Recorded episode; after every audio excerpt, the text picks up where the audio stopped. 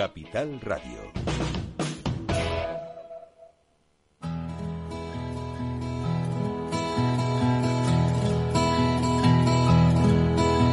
Comienza la caja de Pandora. Al verte sonreír. Al verte sonreír. Un programa especialmente dedicado al mundo de la discapacidad. El niño que ayer fui. El niño que ayer fui. En Capital Radio La 10, cada semana hablamos de aquellas personas que por una causa u otra han llegado a ser dependientes. Lo presenta y dirige Paula Romero. Caen Ay, mil lágrimas al mar. mil lágrimas al mar. Bueno, empezamos nuestro programa de hoy. Esta semana tenemos pues muchas noticias y muchas cosas que referir. Y yo como me paso el tiempo leyendo los periódicos, pues hace unos días eh, me pasé por un periódico de Galicia y estuve leyendo, bueno, pues cómo se manifestaban pues usuarios y, y trabajadores, que lo raro es encontrar esa, esa complicidad, esa unión, ¿no? Entre trabajadores y usuarios de una residencia, una residencia que está en el Ferrol y que es de personas pues con discapacidad física. Eh, podemos imaginarnos pues personas con tetraplegia, con personas totalmente eh, dependientes, encamados, y esto hace que una residencia de estas características pues tenga unas necesidades superiores, yo casi diría, casi casi como, como la, la asistencia que se da a una persona cuando está en un hospital. Bueno, pues para ello vamos a hablar con Roberto Alonso, que es el secretario de la Junta de Participación de este camp del Ferrol, y a ver qué nos cuenta, porque si ellos se han manifestado es porque las cosas no van bien. Hola Roberto.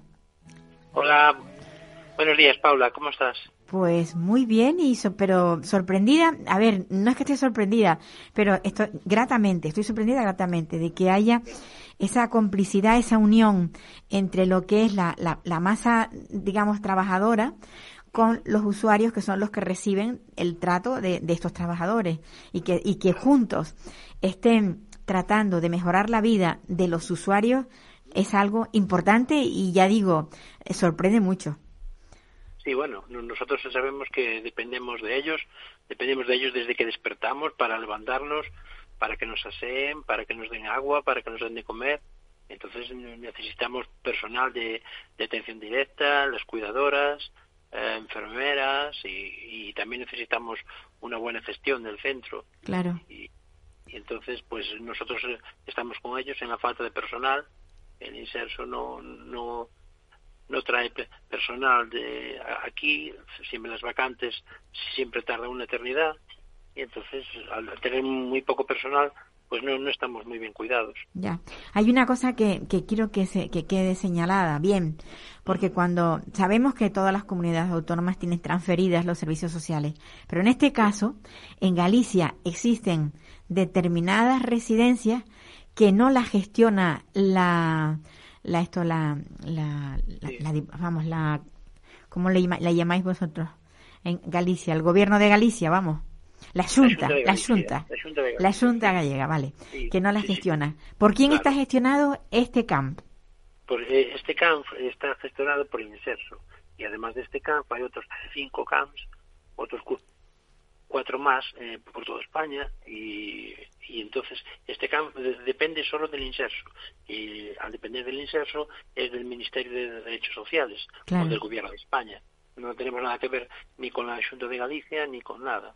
En- Entonces esto lo, lo gobiernan desde Madrid y en Madrid pues no- estamos aquí en el Ferrol, estamos en una punta y, y no nos oyen, o sea, eh, tenemos que hacer fuerza pa- para que nos oigan y para que pongan personal y para que este centro siga funcionando, que ahora mismo está con dos plantas cerradas y somos 70 residentes, cuando aquí 70. hubo cinco plantas funcionando y éramos 110 residentes. Era un servicio so- social a, a nivel nacional, porque cada día hay más gente mm, dependiente por accidentes, por enfermedades, y esto cada vez se cierra. Hace más de dos años y medio que no entra ningún residente. Eh, a la mayoría de los residentes que hay en esta en esta residencia, valga la expresión, residentes, residencias, son personas que tienen un, o sea, unos impedimentos eh, totales para, o sea, para poder valerse por sí mismos. Son personas que han tenido accidentes y que se han quedado tetraplégicos o, o, también por enfermedades degenerativas. Sí, sí, es así. Hay gente, incluso hay gente que está encamada y que, que no se levanta. Yo, yo llevo cuatro años en la residencia, pero hay muchísima gente que nunca la he visto por un pasillo. Está en su habitación y, no se levanta. necesita muchísimos cuidados porque para lavar, para comer, para, para todo.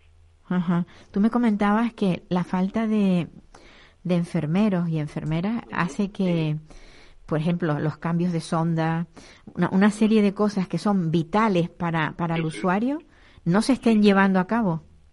Sí, claro, es que eh, aquí lo, que pasó es que eran 10 enfermeros en, en, el turno, dos se marcharon, porque las condiciones aquí que da el inserso son mucho peores que las que da el SERDAS, entonces que quedaron ocho en plantilla, uno es sindicalista, entonces ya tiene sus horas sindicales, y quedaron siete, y esos siete, para hacer los tres turnos de, mañana, tarde y noche, pues tienen que hacer muchas horas, se les, eh, se les denegaron un día de asuntos propios, vacaciones, entonces pues por el estrés y por cansancio pues se fueron dando de baja y solo quedamos con dos. Y ahora es lo que tenemos. Tenemos un turno de mañana y un turno de, por la tarde y a partir de las 11 de la noche hasta las 7 de la mañana estamos sin enfermeros. O sea que si surge algo en ese tiempo, ¿qué hacéis? ¿Qué hacéis? Son, pues, son las, cuidadoras que, que no tienen ni un osímetro, ni un termómetro, ni, ni, ni nada para saber la verdad si llaman a urgencias, no saben ni si tenemos fiebre, ni saben que estamos mal. Y, y bueno, no, no, no, se puede hacer más nada. Eso, una urgencia médica o una urgencia o cualquier otra urgencia. Porque aquí si pasa algo, si hay un, si se va el agua o si, si se va la luz, como no hay un, jefe de mantenimiento tampoco en el centro, pues estamos, estaremos todo la noche entera sin luz o, con agua. ¿En qué situación está la residencia? O sea, por lo que me dices, ni siquiera está en buenas condiciones, porque si no tienen alguien que mantenga las instalaciones. No, no, la, residencia se hizo a, principios de los años 90 y está sin mantenimiento ninguno, quiero decir, las ventanas entre el aire, entra, entra las goteras eh, y la residencia está sin, sin mantenimiento ninguno. Estamos hablando de Galicia, cuando que cuando hace frío hace frío y cuando hay humedad hay humedad. Claro, claro, claro. Bueno, pues Aquí, aquí las, ventanas son puestas del año 90, pues imagínate cómo, estarán con tanto tiempo. Pues no cierran bien. Después, en el tema de seguridad, eh, es un centro de cinco plantas de casi todos los usuarios en sillas de ruedas y no hay rampas. Hay unas, hay unas mangas verticales que se instalaron en su día que no sirven. Claro, porque una manga vertical con una silla de ruedas puedes imaginarte la velocidad que puede tomar esa rueda. es que no, no es no sirve Son, son las mangas que se pusieron a principio del edificio que, que ya están clausuradas que no valen para nada. O sea que si hay un incendio no se puede utilizar los ascensores y bueno no, no tenemos rampas no podemos ir no podemos bajar de, las plantas. De una planta a otra claro claro la verdad es que es deprimente y, y una y, y cómo bueno tenéis algo bueno entre comillas tenéis la junta de participación, que ahí por lo menos podéis hablar las necesidades. A ver, lo, lo, que tenemos bueno es que estamos situados al lado del, del hospital Arquitecto Marcide y en caso de urgencia, pues estamos a, a 100 metros del hospital. Bueno, Ese es el único vuelo que tenemos. Y que tenemos una junta de participación que va intentar luchar y intentar porque, porque se ponga un servicio de enfermería como tiene que ser y, como nos, nos, nos marca el inserso. El inserso, por ser mm, usuarios de la residencia, tenemos una carta de servicios en la cual tenemos derecho a tener enfermería, medicina, fisioterapia, eh, talleres ocupacionales, que tampoco los hay, eh, en fin. Bueno, yo sé que esto esto lo, lo vais a lograr, vamos, casi seguro. ¿Tenéis pensado una manifestación ahora, no? Reciente. Sí, sí, sí, claro. Vamos a intentar manifestarnos si, si el tiempo nos ayuda, porque aquí sabes que está lloviendo casi sibre. Un día sí y otro también, ¿no? Y, y, por lo menos los que podamos salir ahí al portal a, a, decir que en esta residencia no se están haciendo las cosas bien desde Madrid, a ver si a la, nueva directora del, del Inserso, Maite Sancho, si nos, si nos escucha. ¿Le, ¿Le habéis escrito? Sí, sí, yo personalmente le, he escrito para, informarla y de, lo que está pasando en la enfermería. y, bueno, nos dice que van a intentar ah, hacer alguna solución. La, la solución es eh, que, que, nos trasladan a un centro a, a 40 kilómetros, un centro que, que tiene el, el inserso, que es 40 kilómetros. Porque ese sí está completo, ese sí está bien. Sí, sí ese, ese, es un centro de fondos europeos y ese centro funciona estupendamente. Hay responsables de área, hay, bueno, hay cuidadoras, y es otro centro de inserso, pero que sí que funciona bien, aquí al lado, al lado nuestro. Claro, pero eso, tener que trasladarte y a, lo mejor habrá muchos muchos pacientes, porque casi casi se les puede llamar pacientes, ¿no? Los que están ahí, que tendrán tendrán cerca a su familia y que si los trasladan, pues se les va. Claro, y, tiene y, es su, casa, su vida. Hay gente que aquí entró en los años 90 y está con su habitación y está y es su vida. No, no, no, no puedes cambiar 15 días a otro otra parte, quiero decir. Es, su vida, están sus recuerdos y sus vivencias ahí en esa habitación. Pues se ve, se ve que, que no piensan en, en, los usuarios, que están olvidados.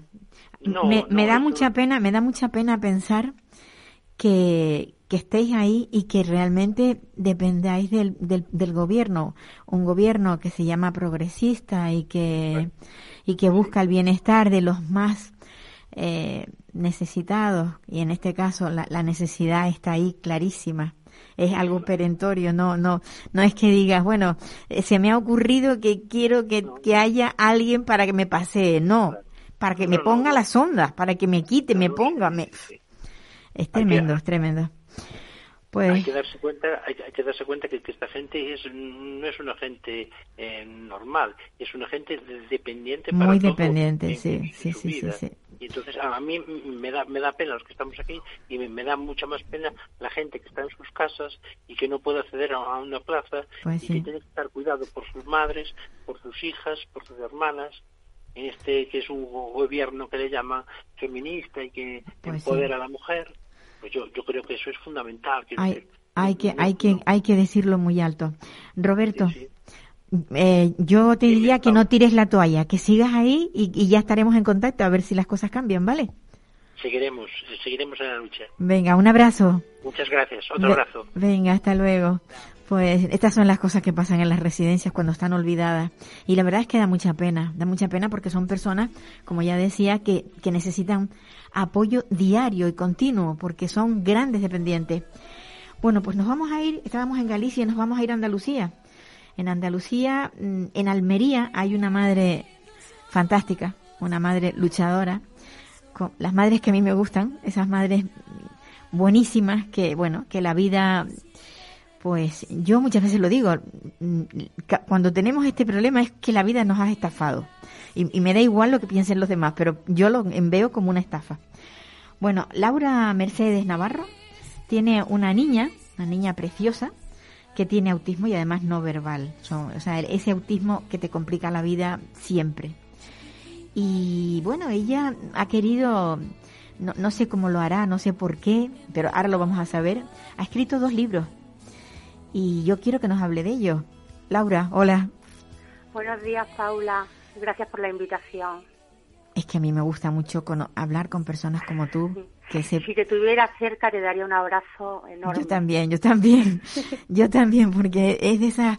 Eh, a ver, hay personas con las que tú tienes una no sé, una empatía, una, un, un feeling, un algo, no sabes, yo no sé exactamente qué, qué decir. Y, y esas son las, las madres estas que, a las que yo veo que no tiran la toalla y aunque la vida les esté golpeando constantemente, mm, siguen adelante y, bueno, y son capaces de, de llevar a, a, un libro sus vivencias y su, no sé si lo has hecho como, como una especie de catarsis, no, no lo sé, como, que, realmente qué es lo que ha sido para ti. El primer libro, porque el primer libro eh, ni lo he leído, lo confieso, y me da vergüenza.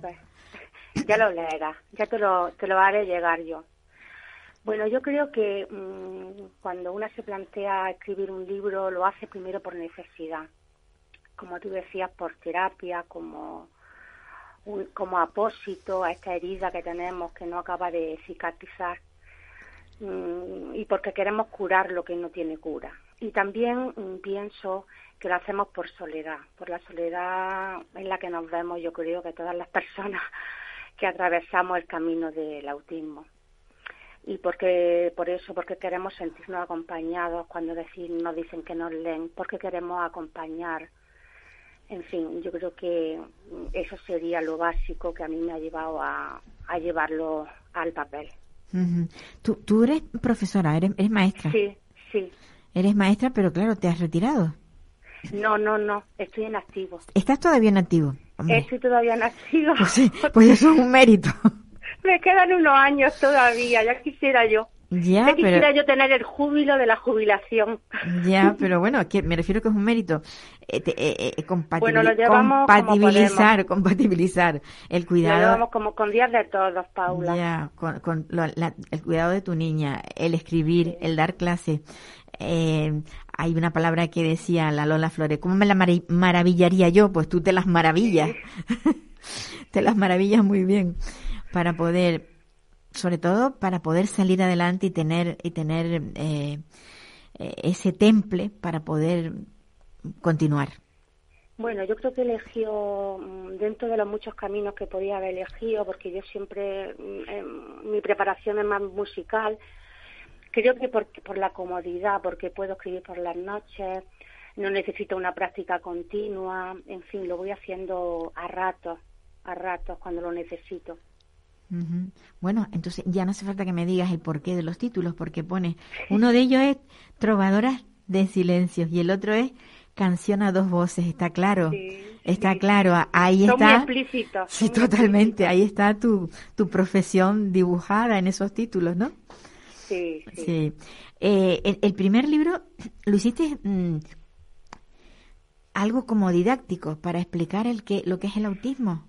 Bueno, mm, sí, el primer libro, Tomadora de Silencio, mm, recoge bailando eh, varios años mm, sobre mi convivencia con el autismo, desde el impacto que genera el diagnóstico, luego el atravesamiento del duelo, hasta llegar a la pubertad de la chiquilla. Bueno, un recorrido quizás por el paisaje más exterior, pero bueno, nunca es del todo exterior porque siempre mm, son impresiones, son anécdotas mías, son sensaciones, o sea que sí, es, un, es una manera de explicar cómo yo lo he vivido eso, cómo lo he sentido.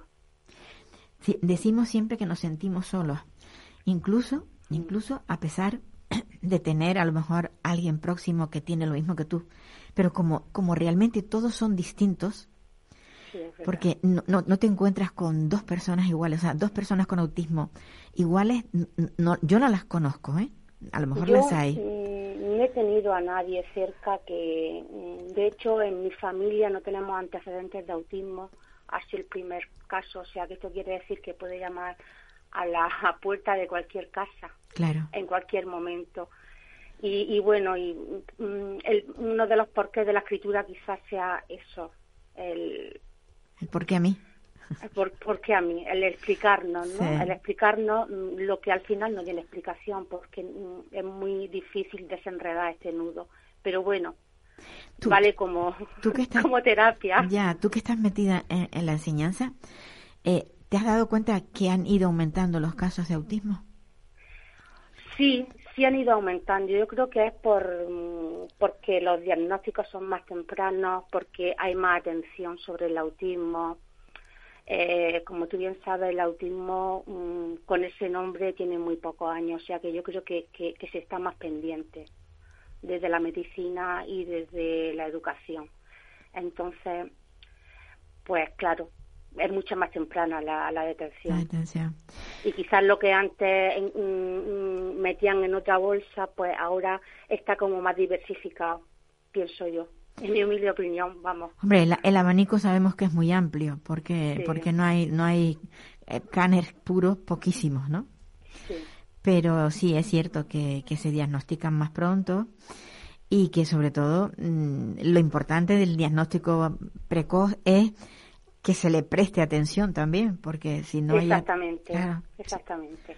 si la atención no está, a mí me maravilla cuando yo hablo, mira, he tenido eh, en varias ocasiones he hablado con, con un chico que ha estudiado su carrera y está por su segunda carrera con autismo. Tiene muchos problemas sociales porque, bueno, porque el problema de la socialización es el, el que más se nota, ¿no? El que más se ve. Sí, Y- es que no hay un autismo fácil. No lo hay, no lo hay. Hay un autismo más asistencial que el que tengo yo, pero realmente no hay ninguno fácil. No, No para hay. nada. Y, y muy, muy pocas ayudas, muy poco. eh, esa soledad que se, se siente cuando hay autismo es que eh, no es sola, no es solo por la sociedad, sino también porque las administraciones tampoco eh, dan el apoyo necesario. No, para nada. Casi todo depende de los recursos de la familia. O sea, Exacto. podríamos decir que el autismo es una discapacidad para ricos, pero no. Toca todos los bolsillos. Entonces, pues, falta mucho camino todavía, mucha concienciación. Muchísima, muchísima.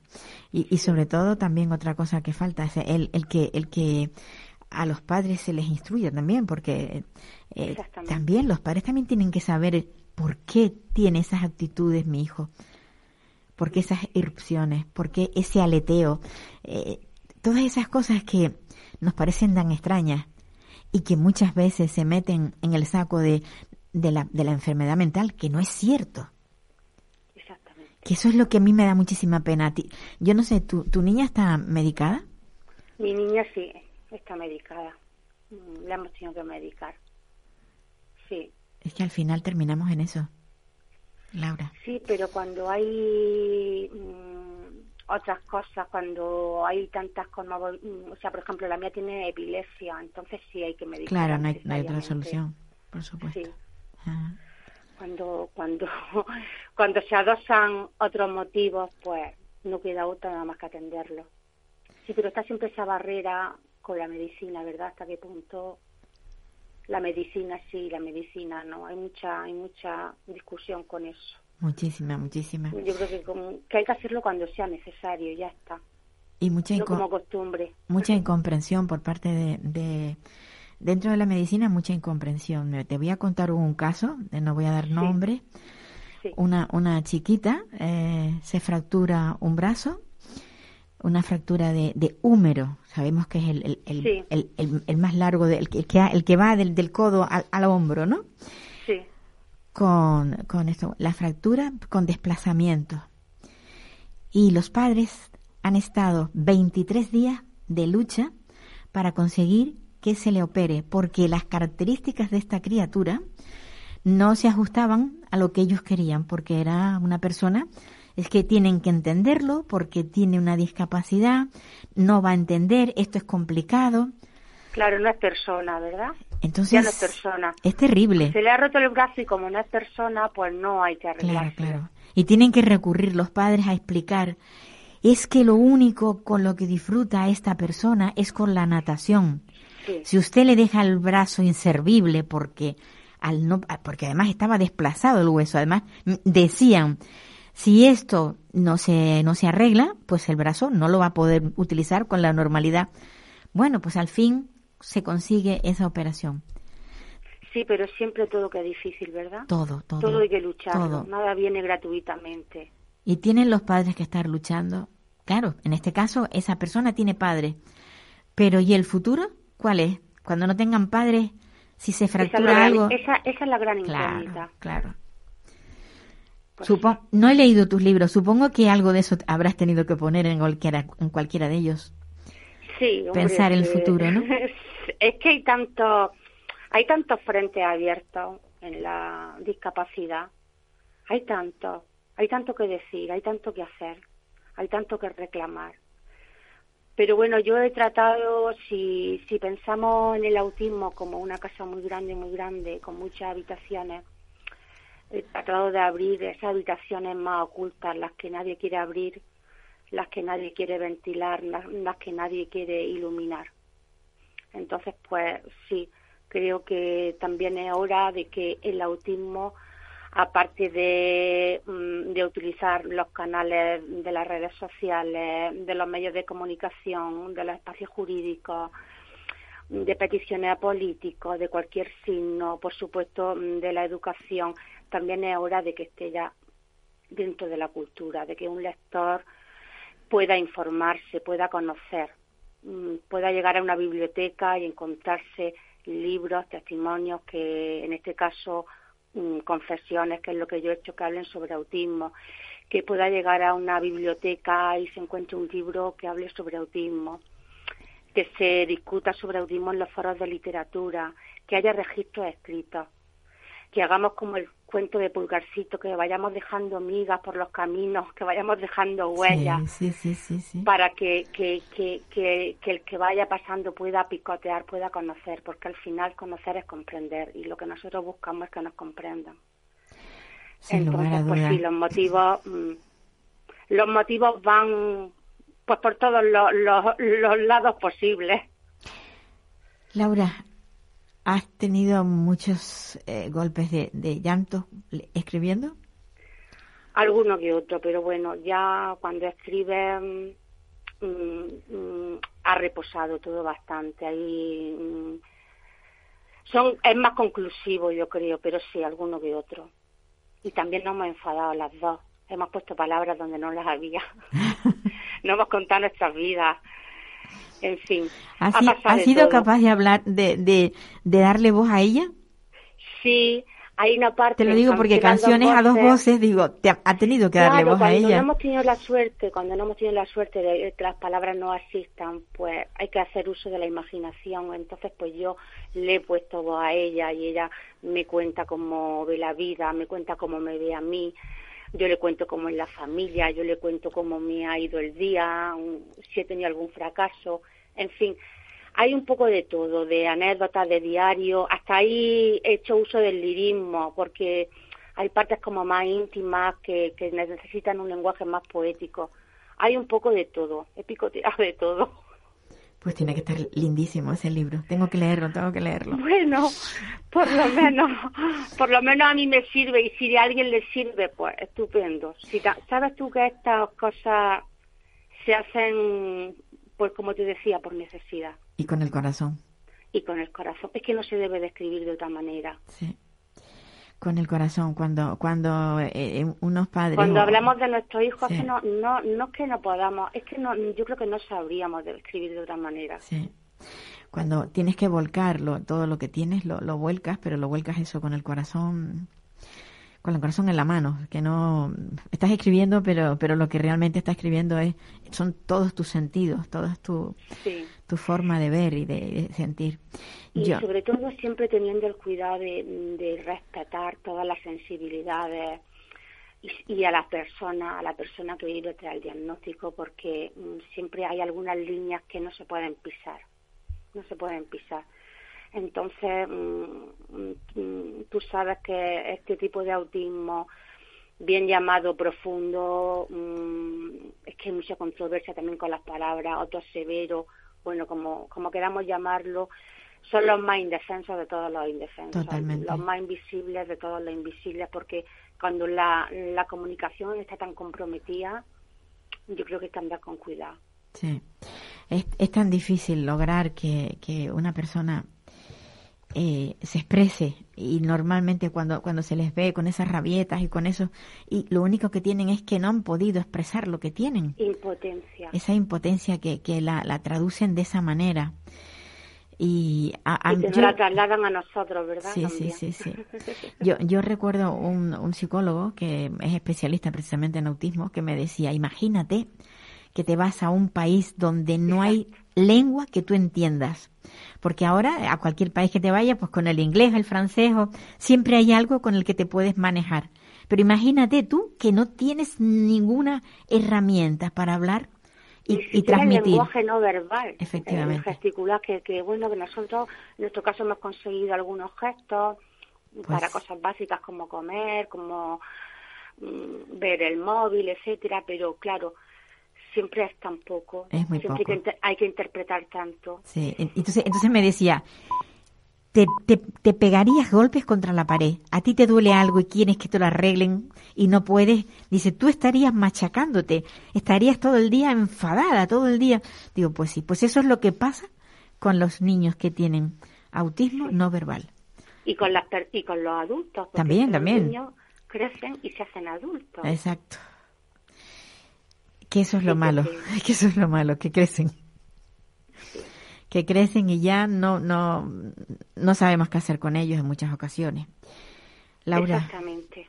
a mí me ha encantado hablar contigo, ya lo sabes que... a mí contigo, Paula, siempre. Me parece que es la tercera vez que ya me entrevista. Eso que yo soy muy tímida para los temas estos de los medios de comunicación, pero con esa dulzura que tú tienes. Igual que la tuya. Bueno, bueno, bueno. Estamos iguales. Yo, bueno, yo no creo que haya dulzura. Tú tu acento canario la tienes mejor que Lo yo. que pasa es eso, que nosotros tenemos este acento y entonces tenemos una voz muy, muy, muy característica, ¿no? Pero vamos, Sí. no sé, no sé. Si, si me oyeras enfadada ya verías que yo de dulce tengo poco. Bueno, todos Pues- tenemos nuestros momentos, nuestros pues sí. Pues Laura, muchos besitos para tu niña. Y, Y para Noemi, para ti y, y por este espacio que nos da a las personas que, que vivimos con las personas también con discapacidad. Muchas Pues sí. gracias a ti. De, toda- de todas formas, eh, Laura, eh, yo espero que este no sea el segundo, sino que haya un tercero. Este es el tercero, creo. Ya tiene que ser el cuarto, Paula. Pues el cuarto, que va... Ya va- me tienes que hacer de la plantilla. Sí, sí, porque, porque ¿sabes qué pasa? Que, que hay que seguir hablando de cómo evolucionan. Sí, sí. Hay que seguir Esto hablando. no puede quedar en la, en la época que estamos de tanto mostrar, de tanto Sí. enseñar. No podemos recluirnos, tenemos No. que decir aquí estamos, necesitamos leyes que nos amparen y aquí están nuestros hijos. Pues sí. Pues Laura, si supieras, ahora tengo otra entrevista con una abuela que ha escrito un libro también Anda. aquí aquí en Gran Canaria. Que- Creo que te voy a poner en contacto con ella una vez que termine, le, se lo voy a comentar a ella y para Vale, que podáis intercambiamos. para exacto. Un abrazo muy fuerte. Otro enorme para ti, Venga, Paula. venga. Pues nada, nos vamos a ir a Gran Canaria, porque en Gran Canaria tenemos también a una escritora, una escritora, Alicia Verona. Alicia Verona es abuela, no es madre, es ab- bueno, evidentemente es madre, pero me refiero que es abuela de un niño con, con autismo. Y ella también ha llevado a, a un libro, pues supongo que las vivencias, lo que ocurre en torno a- a su niño. Eh, hola Alicia. Hola, buenos días. Buenos días. ¿Cómo, ¿Cómo mm, llevas el tema? Porque la presentación del libro fue recientemente, o sea, no está muy calentito el libro.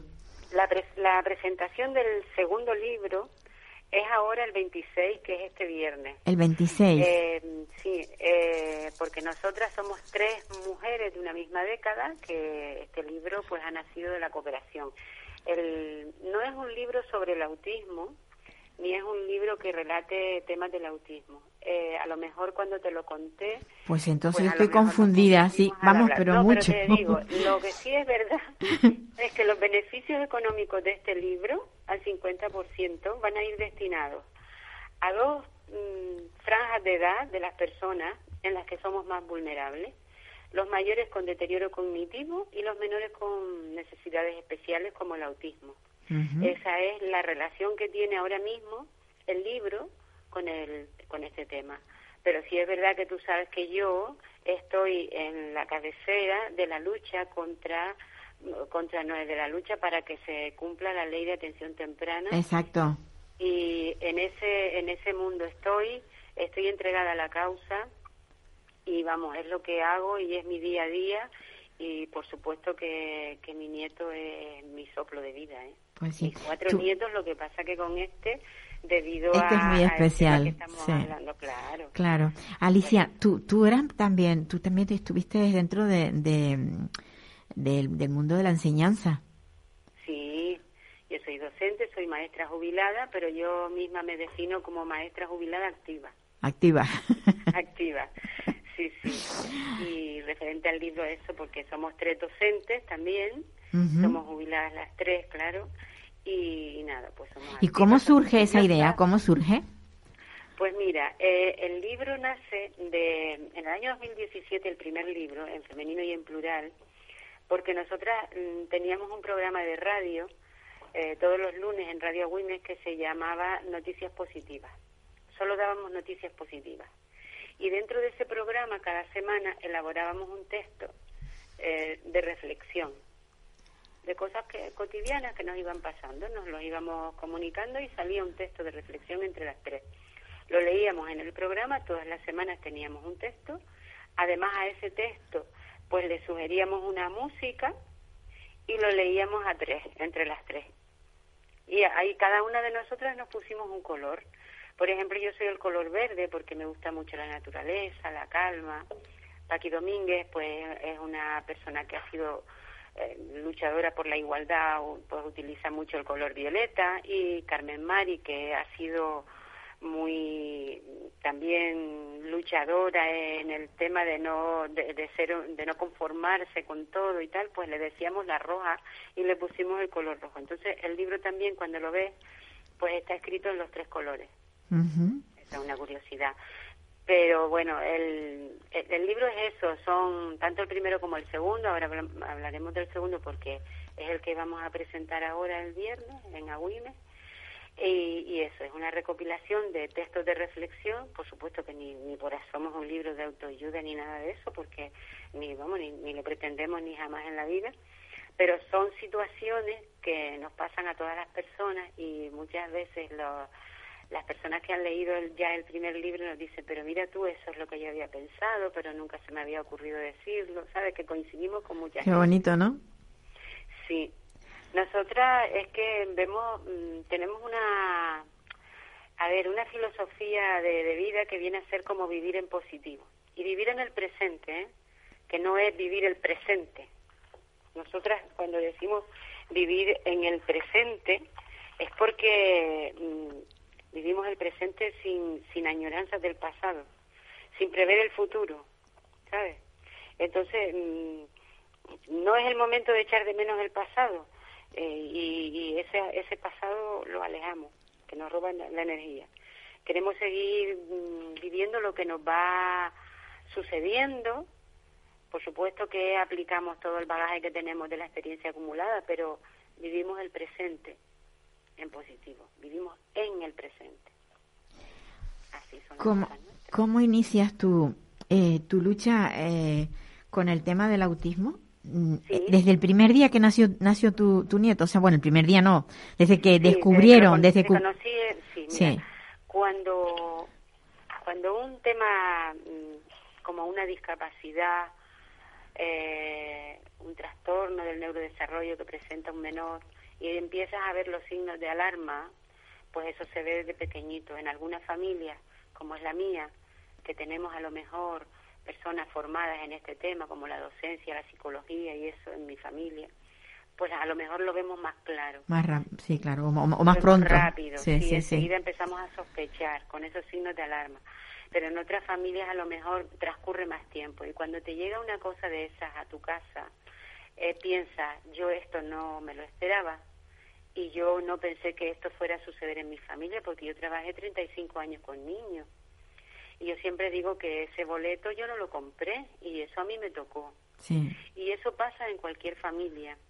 Entonces se te, te desarma, vienes primero con viene primero el momento de la negación, eso no es verdad, eso no, no puede ser, eso, eso no lo estamos viendo, es como si no lo vieras, como si no estuviera sucediendo.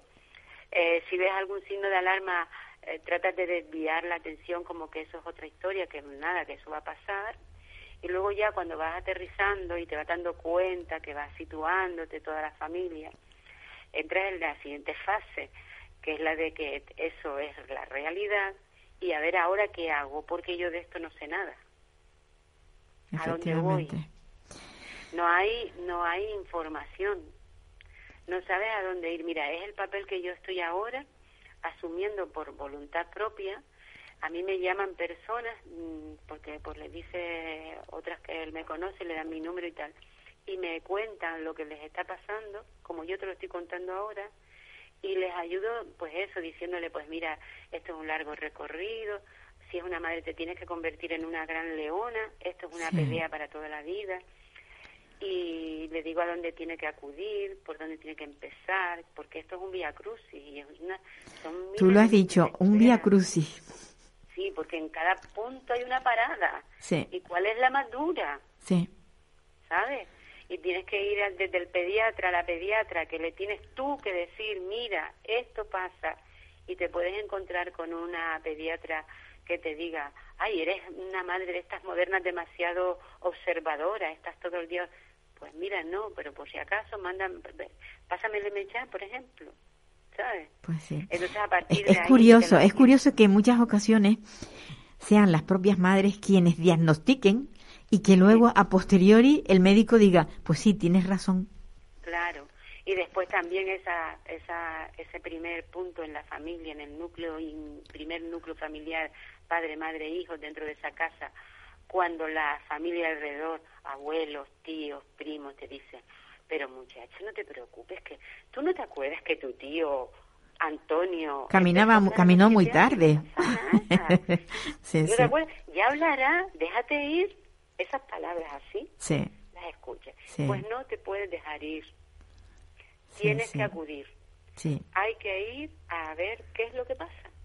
Un retraso del lenguaje, un caminar de puntilleo, un aleteo de brazos, unas perretas sin sentido, un dejar de hablar porque ya mira que antes decía esto y lo otro y ahora no lo dice. Cosas así que yo te estoy hablando de esta forma porque soy una persona de a pie.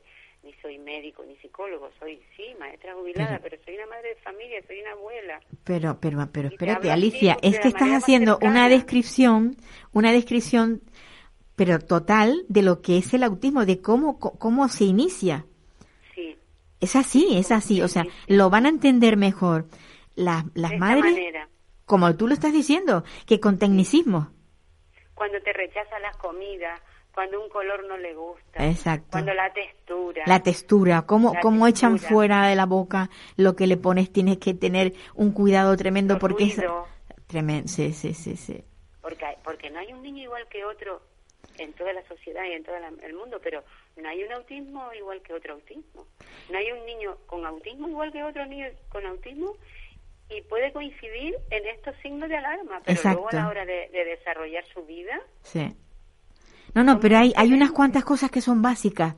Sí. Eh, El, el, el, por ejemplo, el orden. ¿Cómo juegan poniendo los juguetes todos en fila? sí, Es curioso.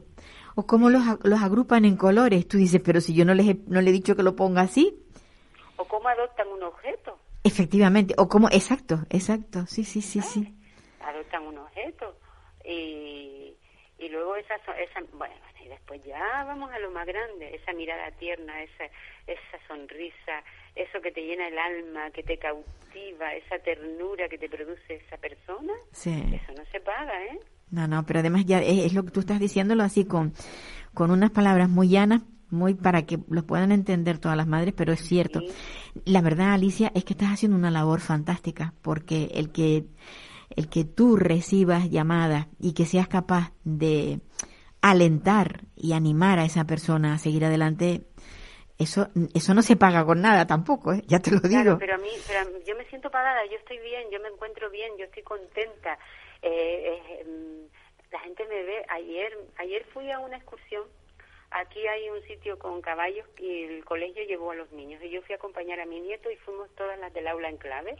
Y una de las madres que iba con nosotras dice, ¿tú te acuerdas cuando yo tal, tenía a mi niño en la guardería y el director de la guardería me dijo, llama Alicia? Estuve hora y media un sábado por la tarde hablando con ella y nunca más me vio. Y ahora está en el colegio donde está mi hijo y dice, te vine a conocer en el colegio.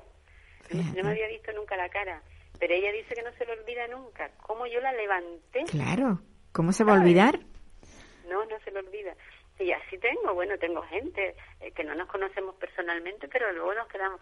Tengo una en Teror, otra en Fuerteventura, otra así, que me, ah, me han ido llamando y les digo. Y, y lo que les digo es esto, lo que yo te estoy diciendo, vete aquí, vete allí. La logopedia, logopedia, logopedia, logopedia. Esto Sí, es así. sí, sí, sí. Más logopedia, más logopedia, más logopedia. No te dejes ir. Es importante, es muy importante. ¿sabes? Yo- Luego la, es que, ¿sabes? Y, y luego ya ahí llegamos al tema otra vez. la ley de atención temprana, que soy la primera fan de esa ley porque está muy bien hecha, pero no se cumple. Que no se cumple, Entonces, no, la no. atención temprana que tiene un abanico de acciones, de, que se, de intervenciones que se hacen con estos niños y niñas y no se está haciendo. Y eso tiene que ser de manera gratuita, tiene que ser universal, tiene que ser de calidad, tiene que ser cercana a los domicilios. No metas a los niños en hospitales a hacer esas cosas porque los niños no son enfermos. Mm. Tuve un encontronazo el otro día, hace un par de meses. Yo presenté, mm, yo acompañé a presentar y redacté eh, una proposición en el ayuntamiento donde estoy, ignorar los ruidos, ¿sabes? De las fiestas. De la fiesta, Porque hay, porque hay fuegos lo- sí, artificiales, hay terrible. fuegos artificiales de impacto, de impact, de bajo impacto sonoro. Y fui a hacer esa propuesta. Bueno, pues uno de, de las, una de las personas de, de los gobernantes dice, porque estos pacientes, mira, yo me encendí, digo, mira, es que no son pacientes. Sí. Nuestros niños no están enfermos. Son personas que tienen otra condición, condición que nosotros, los que somos de la otra condición, tenemos que entender y le tenemos que facilitar su vida. Sí. Es que, Tenemos eh, que hacerle les resulta fácil. muy, yo creo que resulta muy difícil entender eso, que son de otra condición. Yo siempre digo que ven y sienten el mundo de otra forma. Claro, y Sencillamente. de otra manera. Claro, claro. Nosotros no lo podemos entender, pero ellos tampoco nos entienden a nosotros. No. Tenemos que acercarnos y tenemos que buscar mm, puntos de, de, de conexión, eh, lugares donde se- nos podamos encontrar bien todos. Sí. Yo, yo mm, siempre lo he dicho y lo, lo repito constantemente. Cuando, cuando en una, en una familia entra una persona con estas características, esa soledad que se siente porque no tienen ese acompañamiento, lo que tú estás haciendo es tratando de acompañar a esa persona, a esa madre, a entender lo que le está pasando. Pero eso, eso debería de ser eh, prioritario eh, eh, dentro de, de, de, pues yo qué sé, en los hospitales, donde, Sí. donde debería de haber un gabinete que dijera, mire, usted tiene este niño o esta niña con este problema, venga aquí tres o cuatro sesiones que le vamos a, a dar eh, pues información y sobre todo apoyo moral. Sí, apoyo sobre todo. Sí. Mira que yo mm, estuve cuando, como estoy metida en eso que te digo de la atención temprana, estuvimos antes de las elecciones, de las últimas, eh, entrevistándonos con todos aquellos políticos de cabeza de lista. Y en uno de ellos, que ya no les voy a dar ni publicidad, en, en uno de ellos les dije lo que hacía. Y mira que esto, mm, hay madres que me llaman y justo allí me, me- me salta el teléfono y digo, mira esto, ¿ves esto? Esto es una madre que me está contando por dónde va y lo que está. Y me dice una de ellas, de esas personas que estaba reunida conmigo, fíjate, deberíamos poner una persona que haga eso que tú haces. Digo, pues deberían poner que no Pues sí. sea yo, porque yo estoy jubilada, ni quiero trabajar, ni quiero hacer, yo quiero hacer todo esto de manera voluntaria y alegre, pero esta figura, este perfil, créenlo, Claro, claro. este perfil hace falta. El, aun- a- incluso, mira, en los ayuntamientos, Sí, sí, sí, que, que es, la, es la entidad más cercana al pueblo, efectivamente. claro, Sí. pero nada, eso se olvida, ahí es la temporada de la de las elecciones y ya está, y eso se les olvida a todos. No hay empatía. También les he dicho directamente, mira, es que hoy me tocó, hoy estoy yo aquí, pero mañana puedes estar tú. Tú eres una persona joven, en edad de tener hijos, quién sabe. La vida es larga. Trabaja esto. Yo ya no trabajo, mira, para la ley de atención temprana ya yo no estoy ni por ni por mi nieto porque ya cumplió seis años, pero estoy por todos los demás que vienen. Mira, hay Sí. un 10% de los nacimientos que nacen con algún trastorno del neurodesarrollo. Es estadística. Sí, sí, sí, es estadística, efectivamente, tú lo has dicho. Estamos tú y yo hablando ahora Sí. y puede estar un niño naciendo. Y, necesi- Y necesitado de esa atención temprana. Sí, sí, sí. hay sí. que hacer, hay que trabajarlo cuanto antes. Todo eso, esas intervenciones cambian el curso de su vida. Y después, hablando de economía, es una inversión económica. Todo lo que esas personas puedan ser autónomas Claro, es futuro, menor dependencia. sin duda, sin duda. Sin lugar a duda. Y ahora mismo, ¿cómo, cómo tenemos la, la atención temprana? ¿En qué punto está? Porque eso a veces da pasitos hacia adelante y luego tenemos un retroceso. Pues mira, te puedo decir que está en el mismo punto de hace un año, por ejemplo, por poner, o de más años. ¿Por qué? Porque con todas las reuniones que nosotros hemos tenido con los políticos, en la última que salimos tan contentos, mira, dice Clavijo, vamos a tener que hacer conciertos porque si ustedes van a creer que se pueden crear todos esos puestos de trabajo para llegar a 20 unidades de atención temprana, eso no se puede hacer porque lleva un procedimiento administrativo, pa, pa, pa, pa, Vale, pues venga, vamos. Dice, pues bueno, ustedes también van a formar parte de esa comisión técnica, van a, hacer el plan integral de atención temprana y esto fue el 26 de diciembre. Eh, a ver, el 18 de diciembre. A la fecha que estamos todavía no nos han convocado yo lo llamo, no, que estamos trabajando, no, que es que estamos mm, montando la, comisión, nombrando los miembros que faltaban, leyendo lo que había de antes, es que estamos llegando, denos tiempo, yo no ya yo no tengo más tiempo, yo no tengo más tiempo ya, el tiempo se acabó, se nos, se son cuatro años ya, El tiempo se nos acaba. Y, y otra cosa, o sea, ahora mismo se les ha llenado la boca, bueno, la boca no, más bien el papel, porque lo han anunciado en los periódicos, han subido el presupuesto para la discapacidad. Eh, ¿Se destinará algo a atención temprana? Me pregunto yo. Me pregunto yo también. Sí. Yo me pregunto, eh, a ver, siempre lo decimos, para que se desarrolle la ley de atención temprana tiene que haber una ficha financiera dedicada a esto. Efectivamente. Yo no la he visto, a mí no me han dicho nada. Lo hemos preguntado, yo no te puedo decir ni que sí ni que no, no nos lo han dicho. Esto está como estaba. Mira, la lista de espera sigue para las unidades de atención temprana. Sigue aumentando porque porque salen más niños. ¿Y, los niños y los niños aumentando en edad, que ya luego no, no lo necesitan. Que claro, pero es que después mira, hay una cosa que está pasando, mira, el concierto mm, con la entidad esta con la empresa privada esta ICOT que da las rehabilitaciones y que da la logopedia se acabó se acabó en octubre. Mm, están negociando el nuevo concierto. Los niños a los que se les ha ido terminando del concierto anterior se van para su casa y ya no están yendo a logopedia y los nuevos que los ha mandado el foniatra no pueden entrar porque no hay nuevo concierto o sea la logopedia está parada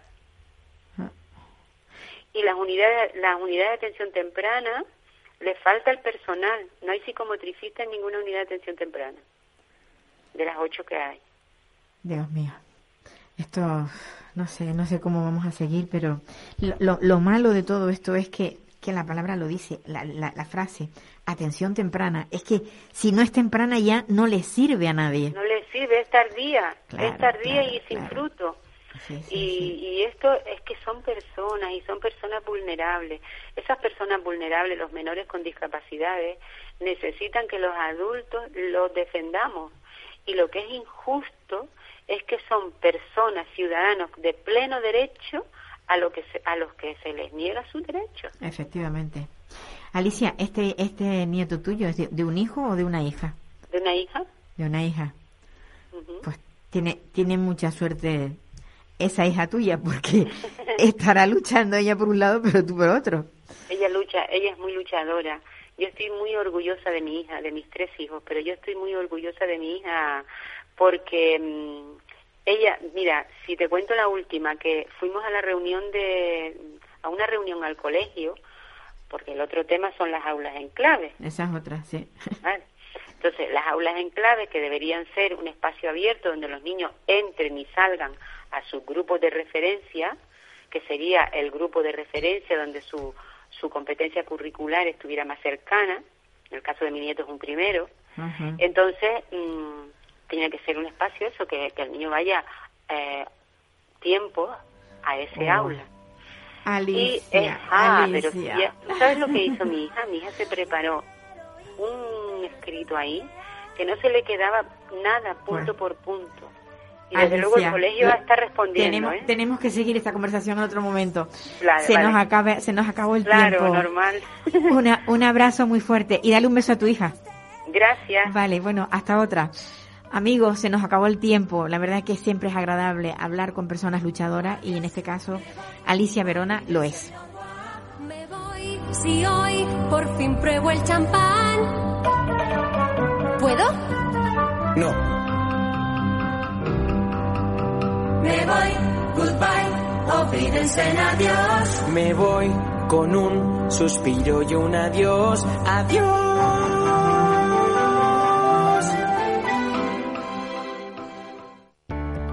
Personas inquietas, Capital Radio.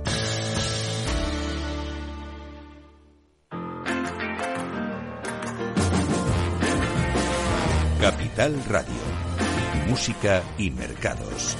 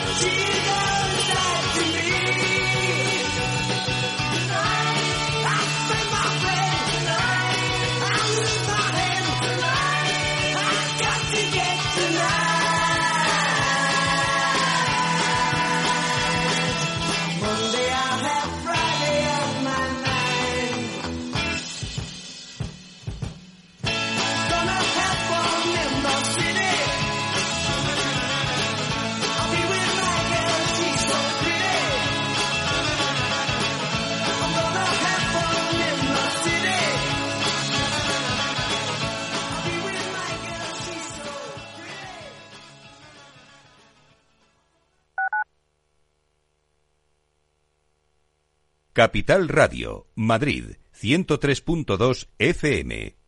Disfruta de la mejor cocina gallega en Montes de Galicia. Todo un clásico moderno en el barrio de Salamanca. Disfruta de la variada dieta atlántica, de las mejores carnes y pescados tratados con respeto y transparencia y regados con una de las mejores bodegas de la zona. En grupo, en familia o en pareja, Montes de Galicia te ofrece el espacio perfecto en cada ocasión. ¿Sabes cuál es el mejor dial para escuchar Capital Radio? Tu móvil. Ya tienes disponibles las versiones de iOS y Android de Capital Radio.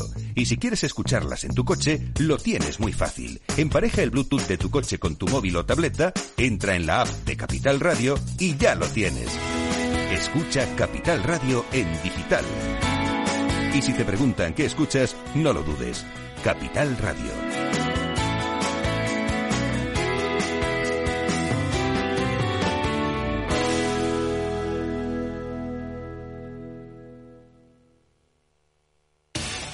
Es temporada de calzots con la mejor salsa romesco en la huerta de Casa Ricardo. Exquisitos, vamos a degustarlos. También podremos disfrutar de setas, caracoles y bacalaos. Además de pescados y carnes a la brasa. Nos vemos en la huerta de Casa Ricardo. En la avenida Ciudad de Barcelona 5 al lado de la Basílica de Atocha, con parking concertado enfrente. 91 433 75 25. Industria, seguridad, tecnología, aeronáutica, innovación, empleo de calidad, defensa. Hablemos de Defensa y Seguridad, el primer programa de radio que da voz a la industria nacional de defensa. Los miércoles a partir de las tres y media de la tarde, hablemos de Defensa y Seguridad con Laura Blanco, de la mano de IDS.